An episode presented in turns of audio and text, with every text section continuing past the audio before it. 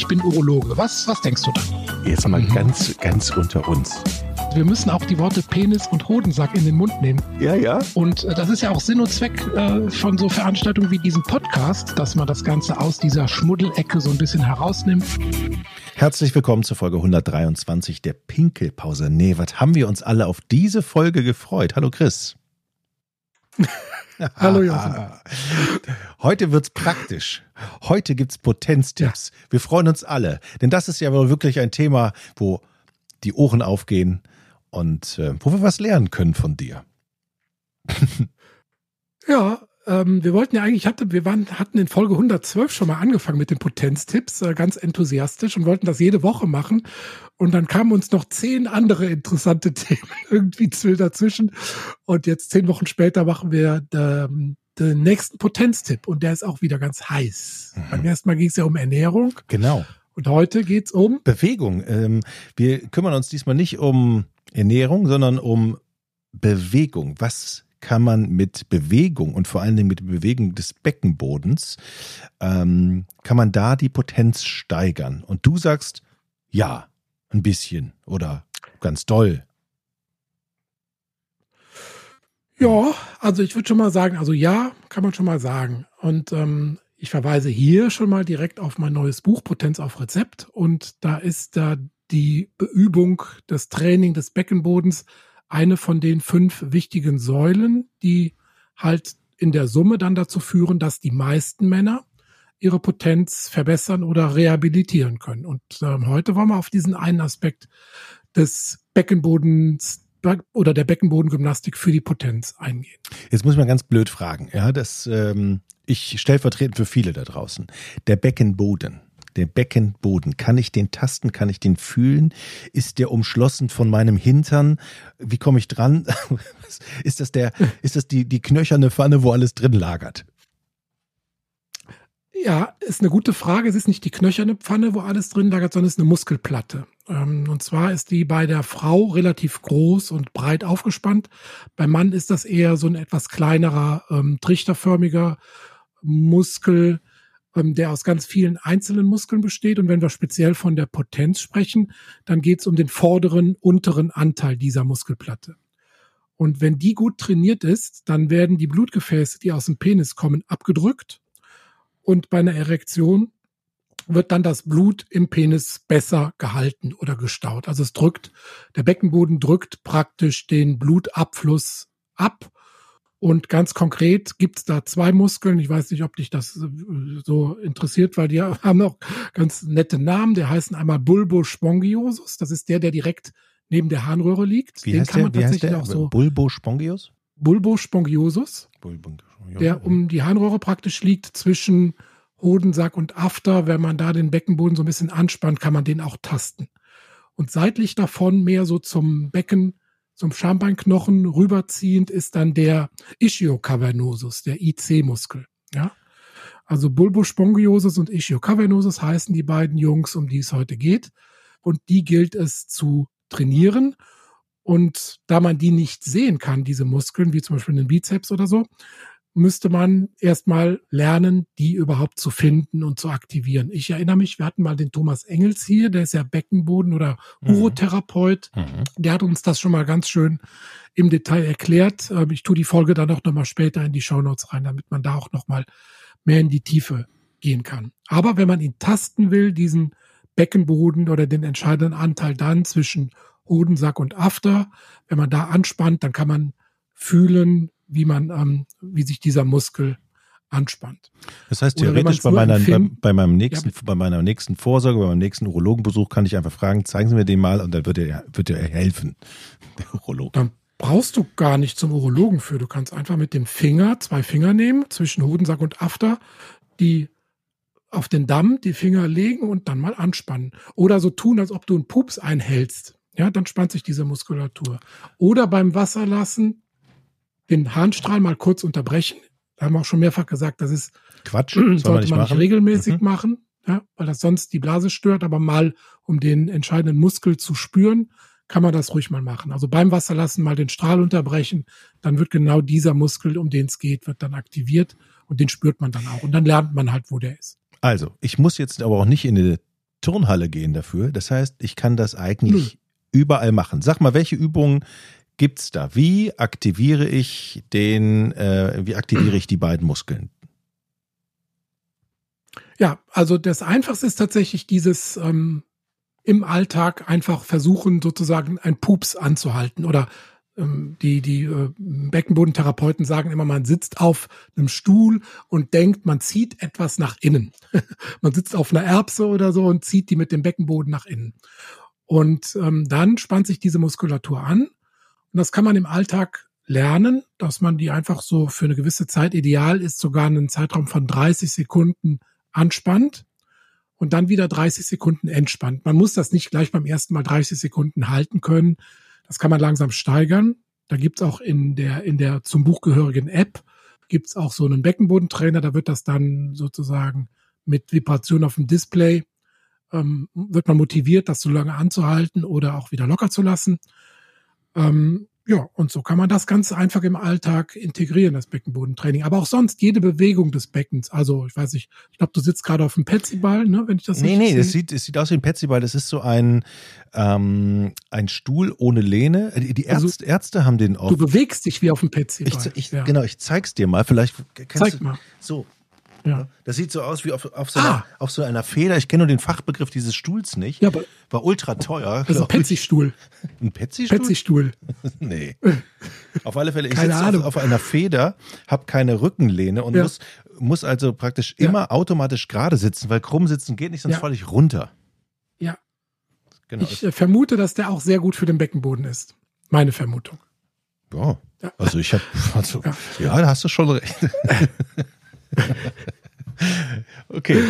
Okay. Natürlich gibt es auch ganz gezielte Beckenbodenübungen. Also zum Beispiel in, in ähm, Rückenlage einfach das Becken mal vom Boden abheben. Oder in Bauchlage das Bein nach hinten hochheben. Ne, sowas trainiert den Beckenboden. Ähm, oder ähm, Ballpresse ist so ein Klassiker. Da gab es zum Beispiel jetzt in der Höhle der Löwen vor zwei Wochen eine, ein Gerät, wo das genauso gemacht wurde, dass man also bei der Ballpresse ist es so, man liegt in Rückenlage, stellt die Beine angewinkelt an und nimmt einen Ball oder ein Kissen zwischen die Knie und drückt das zusammen. Und dieses Zusammendrücken ist ähm, praktisch die Aktivierung des Beckenbodens. Mhm. Und bei der Höhle der Löwe wo, wurde ein Gerät vorgestellt, wo man das zwischen den Füßen macht und dann den Druck auch misst. Ne? Dann kann man das besser visualisieren, so eine Art Biofeedback machen und motivieren, dass man diese Anspannung länger hält, stärker macht oder wie auch immer. Ja. Und was ist denn noch so eine Beckenübung, die man machen kann? Also zum Beispiel Rückenlage, ähm, ein Bein angewinkelt am Boden und das andere Bein gestreckt mit den Armen zu sich ranziehen. Aktiviert mhm. auch den Beckenboden. Ab wann, Oder, ab wann sind denn diese Übungen eigentlich, eigentlich nötig? Ähm, also anders gefragt, ab wann lässt die das Potenz ist, denn dann nach? Ja. Das ist eine sehr gute Frage, weil ähm, Risikofaktoren, sagen wir mal, für den Beckenboden sind neben Übergewicht und Verstopfung oder chronischem Husten oder ähm, Fitnesstraining mit zu schweren Gewichten, Radfahren, vor allem das Alter. Und deshalb, ja, wann soll man Beckenbodengymnastik machen? Meistens macht man sowas ja erst dann, wenn man Probleme mit der Potenz beispielsweise bekommt oder bei der Frau Probleme mit dem Urin halten. Und ähm, ja, wenn man das vorher beginnt, dann sind wir einfach im Bereich Prophylaxe. Also Schaden tut das auf gar keinen Fall. Also Kannst den Beckenboden schon in Schuss halten, bevor Probleme kommen, ist die beste Lösung. Kann man denn irgendwie sagen, alles klar, wenn ich ein Jahr jeden Tag 30 Sekunden oder zwei Minuten 30 diese Übung mache, dann kann ich fünf Minuten mhm. länger stehen. Gibt's das oder? Das, das äh, ich, du weißt, dass ich bei solchen Fragen immer mit Jein antworte. Aber ich würde jetzt mal diese Frage mit Ja beantworten, ausnahmsweise, weil du mich so schön in die mhm. Ecke drängst. Also du sprichst auf die Studienlage an. Mhm. da gibt es tatsächlich Studien, und da ist es aber wirklich so, man muss jeden Tag trainieren. Ein paar Minuten genügen, wie du sagst, jeden Tag fünf Minuten. Dann hat man schon nach drei Monaten einen nachweisbaren Effekt. Da wurde zum Beispiel bei einer Studie wurden 55 Patienten mit Beckenbodengymnastik verglichen, die gegenüber einer Gruppe, die nur Lifestyle-Empfehlungen bekommen hat. Und da zeigte sich nach drei Monaten eine Besserung im Potenzfragebogen. andere Studie aus Belgien hat 51 Patienten untersucht, Beckenbodengymnastik auch über Zeitraum von mehreren Wochen. Ich glaube, es waren auch zwölf Wochen, also drei Monate.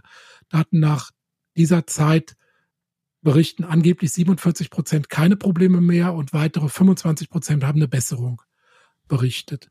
Und auch eine Zusammenschau von mehreren Studien, also zehn Studien mit täglichem Training zeigt eine nachweisbare Besserung.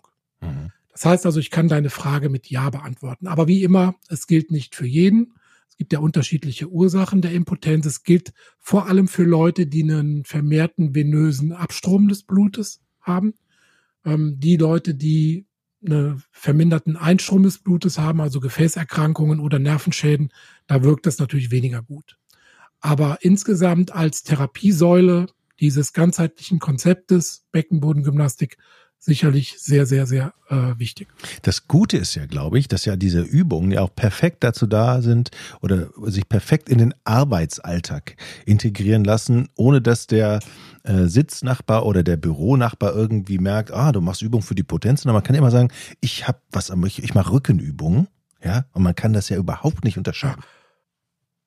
Gut, ich sag jetzt mal, wenn du Vierfüßerstand machst und hebst dann die Knie hoch, was auch so eine typische Übung ist, dann könnte man, dann könntest du vielleicht einen Gebetsteppich unterlegen, aber sonst fällt mir da nicht ein, wie du das sonst äh, ver, ver, verbergen willst. Na gut, aber, aber das mit dem so Einhalten die, und, und man, manche Sachen kann man ja auf dem Stuhl machen. Also ich mach's jetzt ja. gerade, ne? Also, siehst ja, du? absolut. Du machst es jetzt Siehst grade. du mein glückliches Gesicht? Genau. Ja. Nee, man kann das sehr gut in den Alltag integrieren. Man kann auch im Alltag sehr gut auf seinen Beckenboden aufpassen. Dieses berühmte äh, rückengerechte Heben, also die Gewichte, die man hebt, sehr körpernah, dann mit geradem Rücken in die Hocke und dann körpernah das Gewicht wieder hochheben. Sowas ist zum Beispiel auch ein guter Alltagstipp. Oder keine zu enge Kleidung äh, tragen im äh, Schritt, Beckenbereich. Ne, dann hat der Beckenboden auch mehr Platz, sich zu bewegen, trainiert zu werden. Und die wichtigste Beckenbodenübung vielleicht ist Sex selbst. Ne? Aha. Da, wird auch der Beckenboden trainiert. Das also heißt, jede Bewegung des Beckens ist gut. Das heißt, man kann dem Partner oder der Partnerin dann sagen, wir müssen eigentlich, damit es wieder toll wird und noch toller wird, eigentlich jeden Tag oder alle zwei Tage oder so oft wie möglich. Wir müssen jeden Tag Beckenbodentraining machen, genau. Und wie genau. das aussieht, das ist dann der Ausgestaltung äh, so, äh, jedes einzelnen jetzt, Paares oder jedes einzelnen Patienten. Ja, ja, ja, ja, ja. Ich sag nur aus, aus meiner Sicht oder von Freunden, die mir das so, so ähm, mitteilen. Sag mal, jetzt. Ich. ja.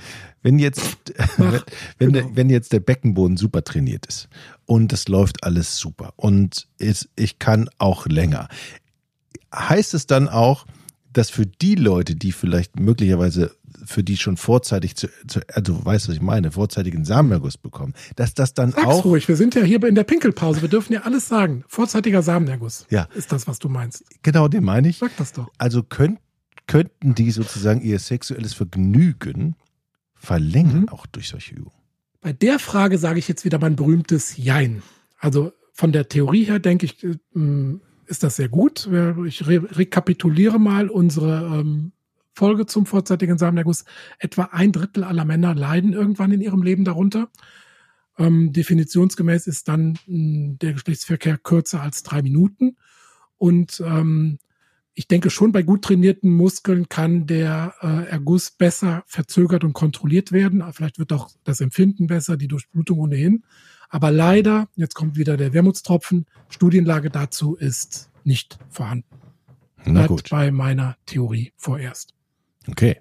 Aber ich denke trotzdem, wir haben eine Menge Tipps für die Potenz gegeben. Ja.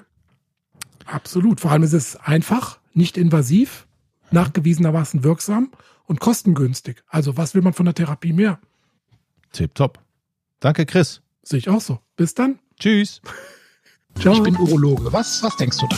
Jetzt mal mhm. ganz, ganz unter uns.